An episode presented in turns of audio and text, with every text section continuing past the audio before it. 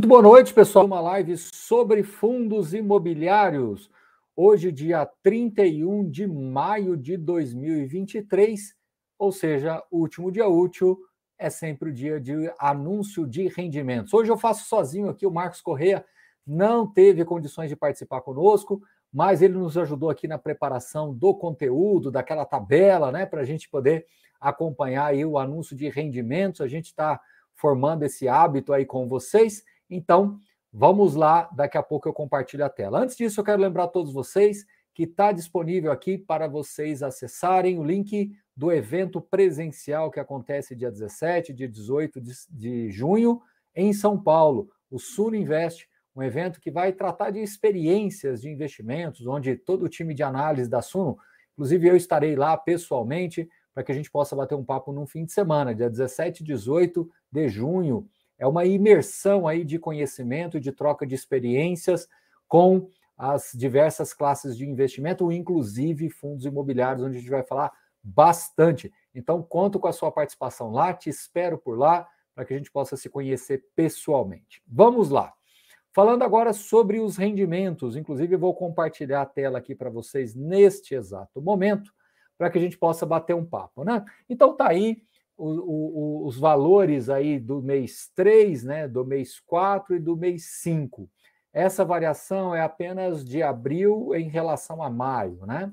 Então, esses fundos que estão na tela aí por hora, todos eles apresentando algum crescimento nos rendimentos, mostrando ainda que embora, embora os fundos imobiliários tenham subido aí nos últimos 30, 60 dias, né? A gente viu uma alta do IFIX aí significativa de 6, 7% nesses últimos dois meses, nós ainda temos dividend yields bastante generosos para o segmento de fundos imobiliários. Né? Claro que quando a gente ainda compara com os juros nominais, a taxa Selic ainda está elevada, mas já temos aí algum, algum sinal de possível baixa ao longo do segundo semestre.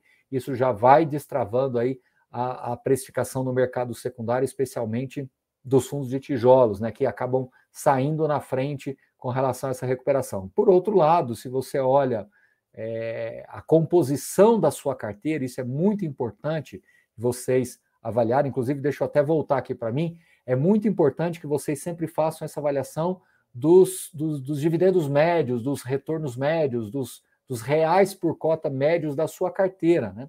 Então você vai ter alguma movimentação dos fundos, você vai ter algum fundo que vai ter algum ganho não recorrente, pontual, né? Mas é sempre muito é, válido você fazer esse acompanhamento da carteira e você olhar o consolidado da sua carteira, da sua carteira, entendendo que é sempre um híbrido ali, um misto entre papéis, tijolos, o mesmo hedge funds, desenvolvimento imobiliário. Você tem várias alternativas de investimentos outro, hoje em dia, várias classes e subclasses, vários setores e subsetores.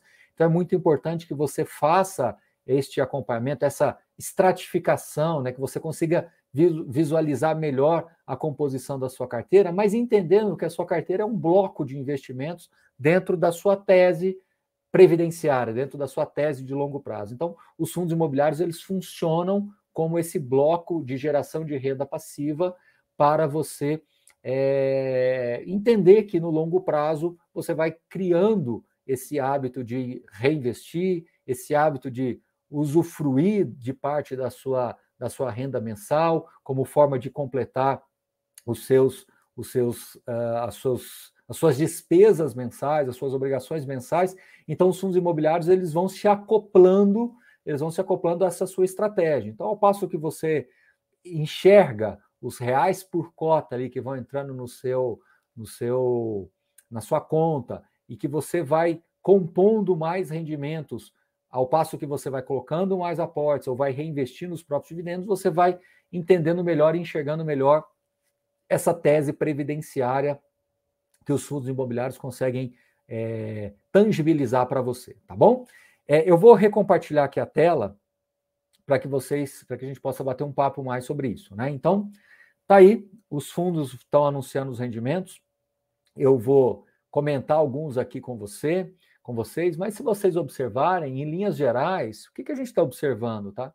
A gente está observando que boa parte dos fundos vem conseguindo preservar esses rendimentos, né? não tem tido oscilações, o que é positivo, porque nós ainda temos empresas né, é, com, com, com, margens menores em função dos juros elevados, nós temos ainda é, é, empresas que são impactadas pela economia como um todo, mas de alguma maneira os fundos estão conseguindo manter os seus aluguéis, estão conseguindo manter o seu fluxo financeiro, tá? Então, em alguns, em alguns casos, inclusive, com até algum aumento pontual, tá certo? Então, aqui, como eu disse para vocês, nós temos o mês de março, mês de abril, mês de maio. A ideia é que a gente, inclusive, faça. Não estou prometendo, mas eu quero fazer uma coisa bem legal no fechamento do semestre, para que a gente possa fazer ali uma tabela mais completa para vocês do primeiro semestre de 2023, para que até vocês entendam essa previsibilidade que nós temos nos fundos imobiliários. E alguns fundos você vai ter mais uh, crescimento, outros fundos menos crescimento, alguns fundos redução, e é bom uh, você até uh, entender é, a dinâmica de, dos fundos imobiliários, em que você tem uma previsibilidade quando você olha a carteira, mas individualmente ali você vai ter alguma variação aqui outra ali. Né? Então, começando aqui da nossa lista, é, o AISC cresceu um pouquinho, o ARRI, que é um fundo de papel, está tá mantendo, o BARI, que é um fundo de papel, teve um aumento pontual aí, eu até havia falado para vocês, né, da exposição que ele tem em GPM, mas ele conseguiu, né, tem umas reservas acumuladas, ele vem conseguindo manter os rendimentos e, mais do que isso, em maio, inclusive, teve um aumento pontual. BBPO, que inclusive passou aí por um, por uma, uma questão aí contratual com o Banco do Brasil de ajustar as datas de pagamentos que estavam ali é, meio que descasadas, né? O relatório gerencial apontou para essa estabilidade. O BCIA, que é um fundo de fundos aí com crescimento marginal nos seus rendimentos, né? Tavam vinha em 0,78, ele já vinha crescendo, né? Isso que eu quero mostrar para vocês aí no fechamento do semestre. E deu mais um pulinho para cima aí de 2,56% o rendimento aí de 0,80. Então os FOFs estando menos dependentes de ganho de capital, vem conseguindo entregar resultados. E vamos lembrar que o BCIA fez movimentos na carteira, muito importante lembrar isso, inclusive alguns fundos de fundos fizeram movimentos na carteira nesses últimos meses, mesmo gerando prejuízo contábil, eles fizeram alguns ajustes, entendendo que valia a pena se posicionar em alguns fundos imobiliários para capturar é, esses, esse ganho de capital potencial eventualmente já começou a acontecer, mas pode acontecer ainda mais, caso realmente se consolide um cenário de queda de juros. Então, alguns fundos de fundos, alguns gestores de fundos de fundos foram por esse caminho, de ajustar a carteira, reduzir alguns, algumas posições, mesmo com prejuízo contábil, para, para se posicionar numa potencial elevação aí com o cenário de queda de juros, né? elevação dos fundos imobiliários com potencial queda de juros. E o BCIA foi um daqueles que é, é, fez esse movimento assim bem incis, incisivamente, incisivamente e agora está conseguindo aumentar os, os, seus rendimentos aí por cota. Vamos aguardar o relatório gerencial. Becri, ele estava com um rendimento ali mais elevado em março, caiu um pouquinho em abril, é, até pela quantidade de dias úteis menor, e agora em maio voltou a subir. Não ainda no patamar de março, mas já elevou-se o patamar ali da queda que teve em abril. Vamos ver aqui algum outro destaque. O Bresco, né? O BPFF é um fundo que vem mantendo esse 0,72 já há algum tempo. Mas vamos falar um pouquinho aqui do BRCO, né? O BRCO que é o Bresco, inclusive vamos lembrar que ele tem um rendimento extraordinário que deve ser distribuído agora é, na primeira semana né, de junho. Então ele vai ter dois, duas distribuições. A gente já fez live sobre isso, uma extraordinária mesmo, e a outra nesse patamar de 0,78, que é 25% acima do patamar de 0,62 que ele vinha pagando. Né? Ele vinha do 0,70, aí ele teve a saída da, do GPA, caiu para 0,62 e agora com 0,78, considerando, lembra daquele ganho de capital recorrente que ele vai ter pelos próximos quatro anos? Então ele, ele, ele aponta para uma distribuição nesse novo patamar de 0,78, considerando esse ganho de capital que vai sendo reconhecido em parcelas a primeira, o primeiro bloco de ganho de capital já foi reconhecido, conforme a gente fez, inclusive, live falando sobre isso, já foi reconhecido e vai ser pago extraordinariamente agora na primeira semana de junho, com base na posição de cotistas lá do início do mês. Né? A gente até falou sobre isso. Cebop, um fundo desafiador aí, né? monoativo, na região de Alphaville, continua com vacância elevada, então, sem novidades, isso aí é um ganho, é, é uma renda residual que ainda tem dentro do fundo. O Galg não mudou distribuição, está conseguindo manter estabilidade, embora o relatório gerencial ali mostre um rendimento composto ali entre rendimentos imobiliários e não imobiliários, né, financeiros, mas vem conseguindo manter uh, o 0,82 aí, 0,082, né, ele é base 10, né? AAA 0,43, sem modificações, Habitat 1,30, uma leve aumento aí de março para cá, de último mês 0, de, de 2,36 de aumento. HFOF também deu uma aumentadinha bem singela ali de, de, de, nos primeiros meses do ano, mas manteve-se aí o 0,63. Esse é um fundo também que vem fazendo ajustes na sua carteira, embora num espaço um pouco menor, né? Porque ele tem alguma concentração nas primeiras posições que são mais difíceis de você girar. Então, ele vem fazendo ajustes pontuais, mas uma escala menor, como foi BCIA, que eu falei agora há pouco. HGBS ele já tinha subido, né? Do 1,40 para o 1,45, está mantido. HGCR também sem novidades, é um fundo que vem é, trabalhando aí a, a, as posições entre CDI e PCA. Então está mantido 1,20. Vamos ver como é que vai ser caso o CDI caia, né? Se ele vai eh, diminuir um pouco a posição em CDI e aumentar em IPCA. Vamos ver, isso é algo que a gente vai ter que acompanhar também. Bom, olha só, HGFF, HGLG, tudo sem novidades. Lembrando que o HGLG está passando por uma oferta, a ideia é realmente preservar esse 1,10, dando aqueles, aqueles, aqueles upsidezinhos ali nos fechamentos de semestre. Então, assim como a HGRE, né, deixa eu até trazer aqui para baixo para vocês. HGRE, HGRU, o HGLG, tudo sem novidades, mas com possibilidades de rendimentos extraordinários agora no fechamento do semestre. Né? A HGRE, inclusive, fez várias vendas, a HGRU também fez várias vendas, a HGLG já vinha com algum, algum resultado acumulado, então deve ter alguma distribuição extraordinária, principalmente a HGRI e o HGRE, para o próximo, para o fechamento do próximo mês aí do semestre, tá certo? Bom, sem novidades aí em HSAF, sem novidades em HLOG, que é o fundo logístico da, da HGLG, é, HSLG também sem novidades, ele tinha feito um aumentozinho pontual aí e mantido 0,63. HTMX caiu, mas calma, Olha só, eu sempre falo desse fundo porque ele é o fundo, ele, esse fundo tem uma dinâmica diferente dos outros fundos de tijolos, né? Porque ele tem a renda das, dos aluguéis, das locações dos flats, né, das unidades hoteleiras, que é um pouco desse 0,63. É, é aí que eu quero que vocês entendam. Ele vem do 0,63 ali, que é um, um, um, o rendimento base do fundo ali. Ele subiu para quase 1,90 em abril e agora 1,74, né, praticamente. Então ele caiu de abril para maio, 8,33%, mas, mas um patamar ainda bastante elevado, tanto que é um dividend yield de 1,51.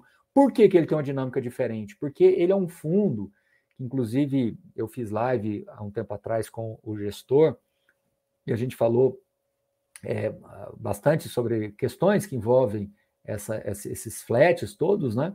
E um ponto importante é que o, o setor, né, é, ele, ele tem, o fundo, desculpe, ele tem uma característica que ele implica em compra e venda de ativos.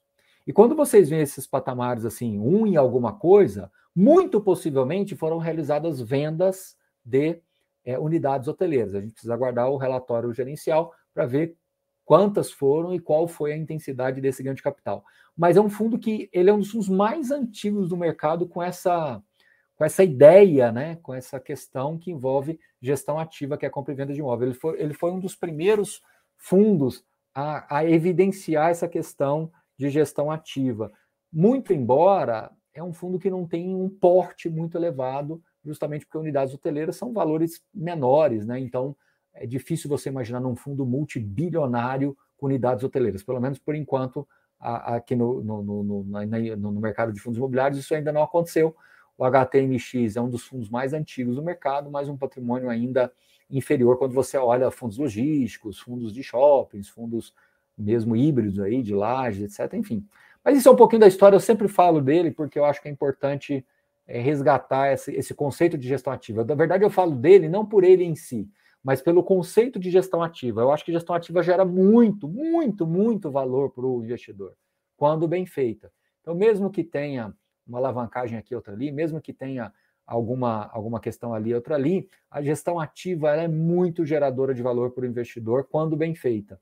E eu acho que o HTMX é algo que foi iniciado lá atrás, a gestão ativa foi feita muito lá atrás, teve um momento, inclusive, que eles começaram a vender muito pesadamente as, as unidades hoteleiras, com o intuito, inclusive, de acabar com o fundo, mas os próprios cotistas em assembleia e com reunião, reuniões e com, assim, com demandas dos próprios cotistas, a gestão não encerrou o fundo, pelo contrário, fez novas emissões, comprou mais unidades hoteleiras, inclusive recentemente foi feito também um movimento grande de um ativo ali perto de Congonhas, né?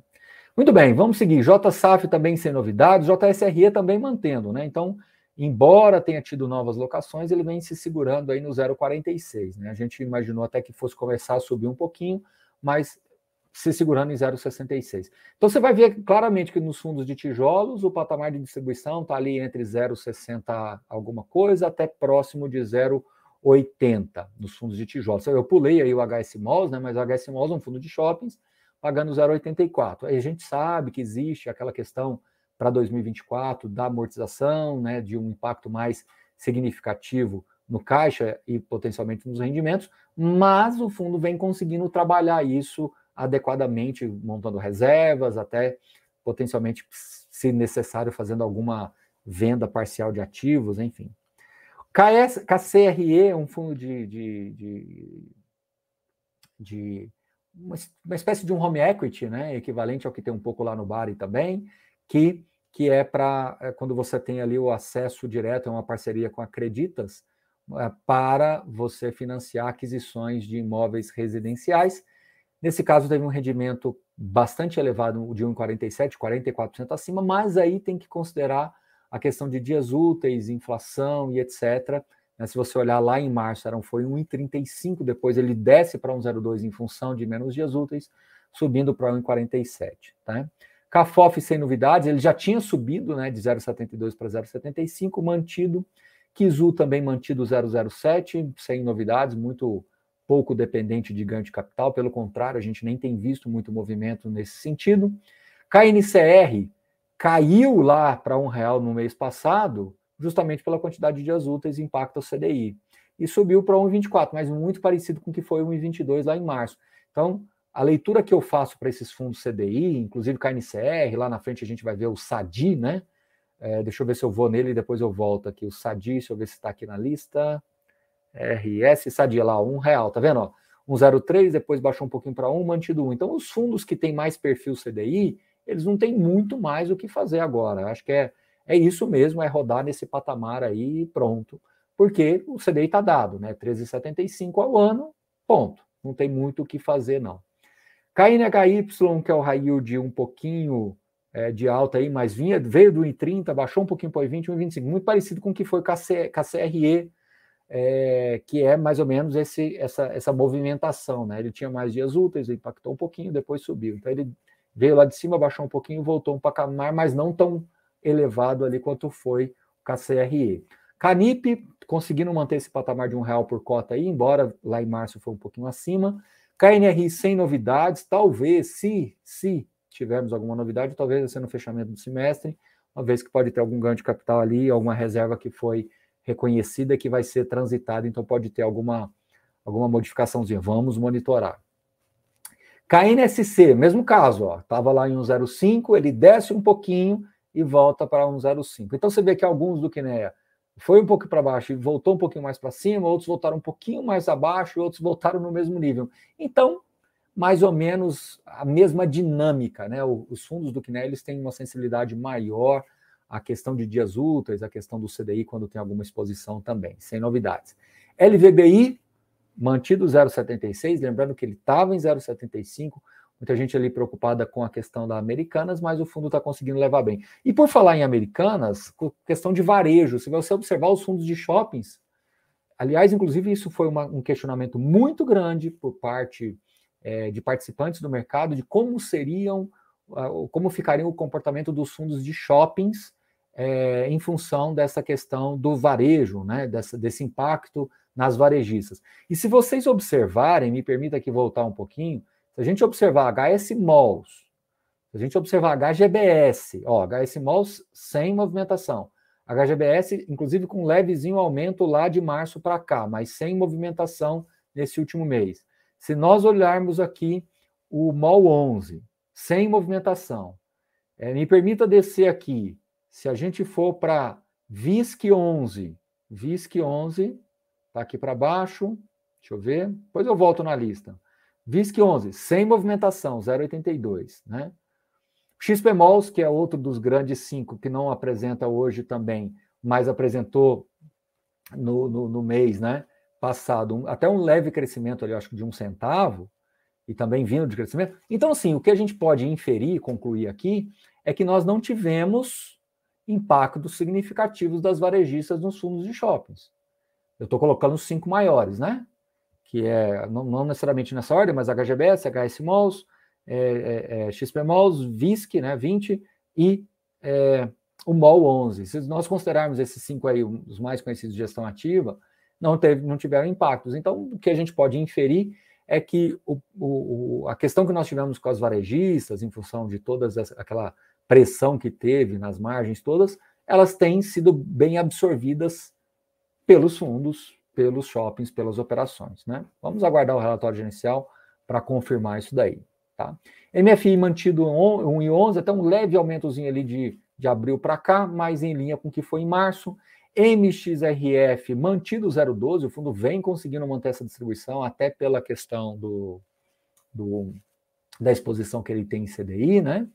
PAT C, PAT L mantido, PLCR também sem surpresa, aliás, o fundo vem conseguindo preservar esse um real por cota, em, mesmo com a oscilação da inflação, ele vem conseguindo preservar esse um real por cota. O PORD ele, ele tinha reduzido um pouquinho, manteve esse um real por cota e começou agora a subir, né, um aumento aí de 5% no é, POD. O PQDP, que é o Shopping Parque Dom Pedro, mantido, PVBI mantido sem surpresas, RBED também, contrato super previsível, né, atípico aí com empresas educacionais mantido sem, sem modificações. RBFF, que é um fundo de fundos da Rio Bravo, conseguiu subir aí um pouquinho, aí cerca de 4% dos seus rendimentos. Ele estava nesse patamar de 49 e volta aí para ficar acima de 0,50.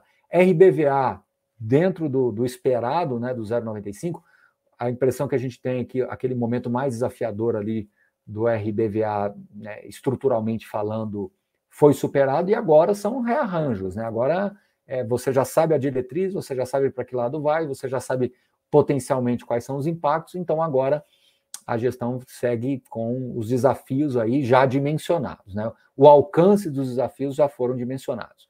Rio Negro, mais uma quedazinha, um fundo monativo que tem seus desafios também, bastante desafios, inclusive, mas vem conseguindo superar, inclusive algumas locações foram anunciadas, mas enfim, está se segurando aí, mas ele é um dos que pagam o yield um pouco mais elevado aí dos fundos de tijolos, justamente porque porque tem, embora não seja tão mais elevado assim, né? Um pouco mais elevado, mas não tão mais elevado assim. Mas, enfim, tem os seus desafios.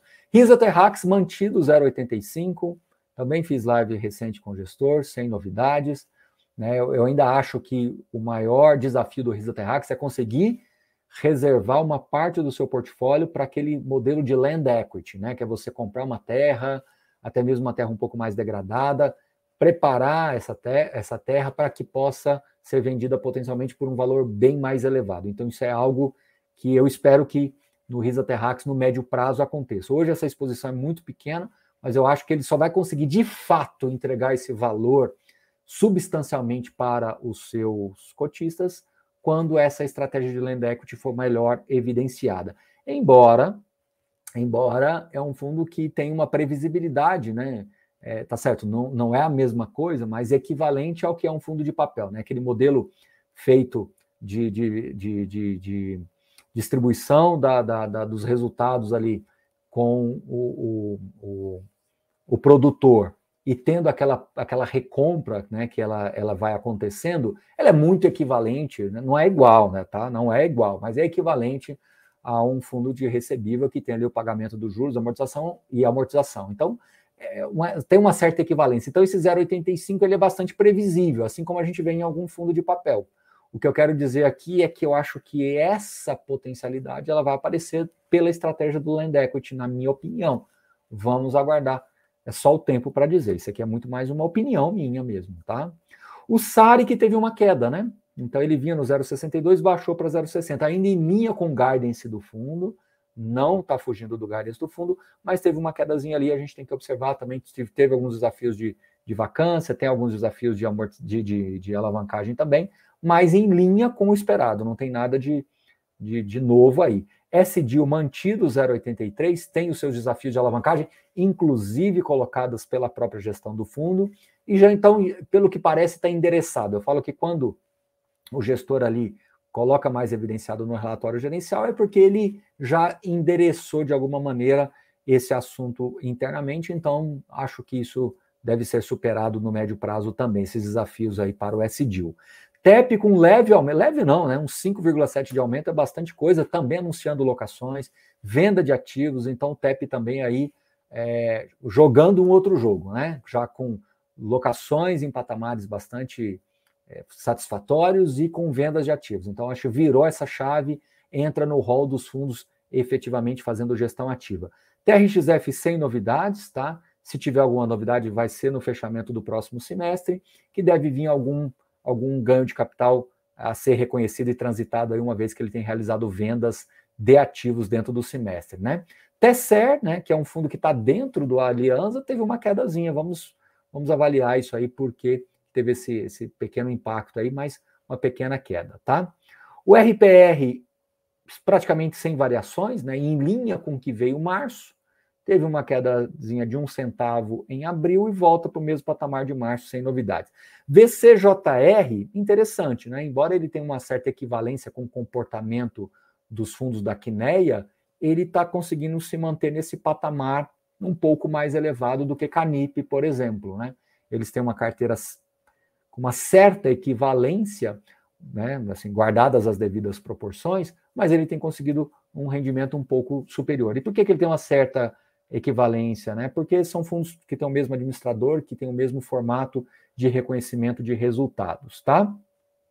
Entrando aqui agora, é, é, 20, VCRI com uma queda, bom, mas uma queda entre aspas, né? 8,3 é uma queda com base no rendimento ali de, de, de abril, mas igual ao que foi em março. Então, é uma queda mais perfeitamente dentro do patamar de distribuição, né?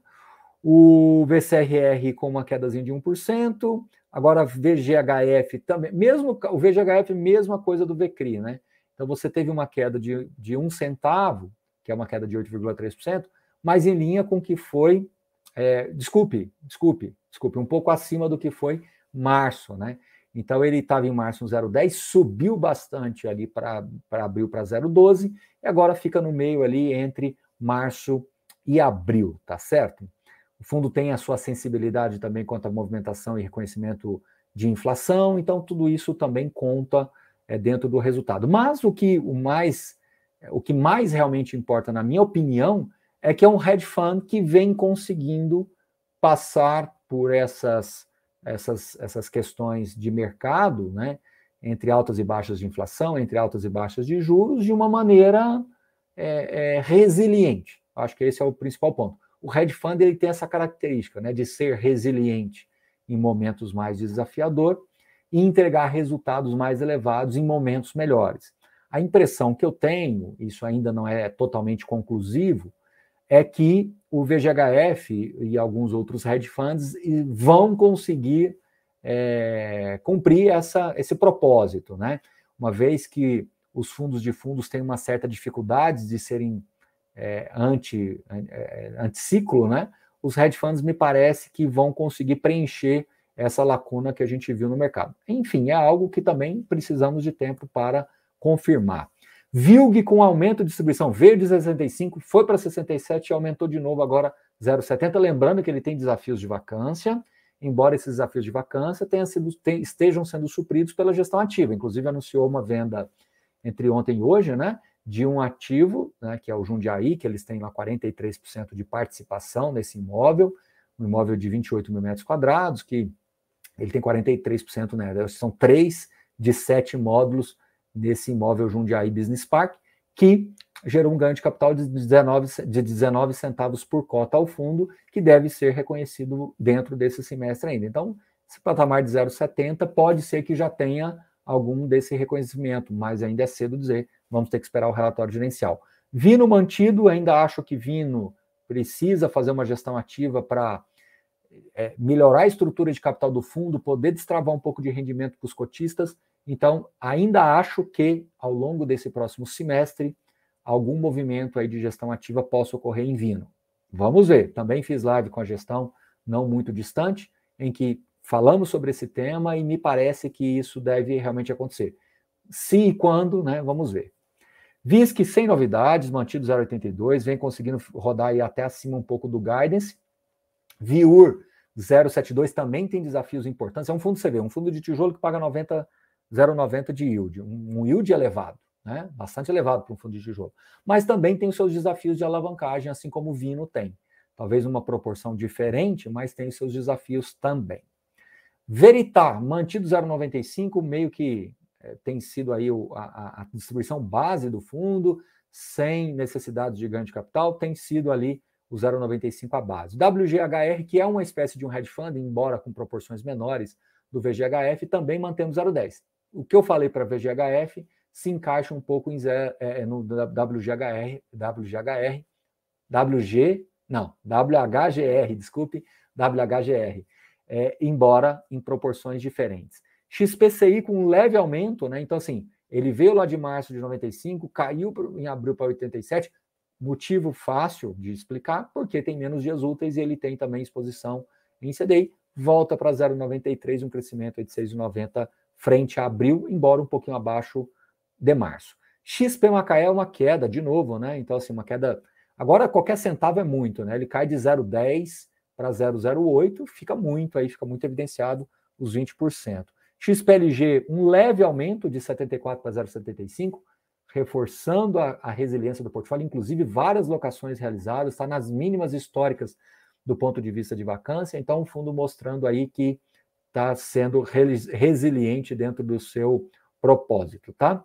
XPPR mantido 0,10, ou seja, a queda já ocorreu lá atrás, né, com a, o impacto aí da, da alavancagem, e o XPSF, que é o fundo de fundos da XP, também mantendo 0,76, aí muito em linha com o que eu falei lá atrás, que vale para o BPFF, vale para o BCIA, vale para o HFOF, enfim, vale para os fundos de fundos como um todo, que é, conseguiram agora equalizar bem os seus rendimentos e se tornando menos dependentes de ganho de capital, tá certo?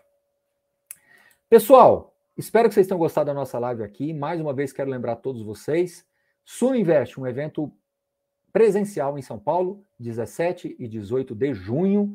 Vale a sua participação. A gente estará lá pessoalmente para bater, bater um papo sobre fundos imobiliários, trocar experiência. Outros analistas, outros profissionais estarão lá presentes também da Suno para que eles possam falar um pouquinho mais com vocês também, trazer as experiências, as experiências deles de ações, de fundos, de, de ativos internacionais, enfim, são várias possibilidades aí de investimentos e a ideia é poder trocar experiências com vocês presencialmente. Então, conto com vocês lá, a descrição está aqui no link do vídeo Suno Invest. Espero que vocês tenham gostado, a ideia era ter feito em torno de 30 minutinhos, passamos um pouquinho, mas eu acho que cumprimos aqui a nossa missão, tá joia? Até o próximo encontro, valeu, um abraço!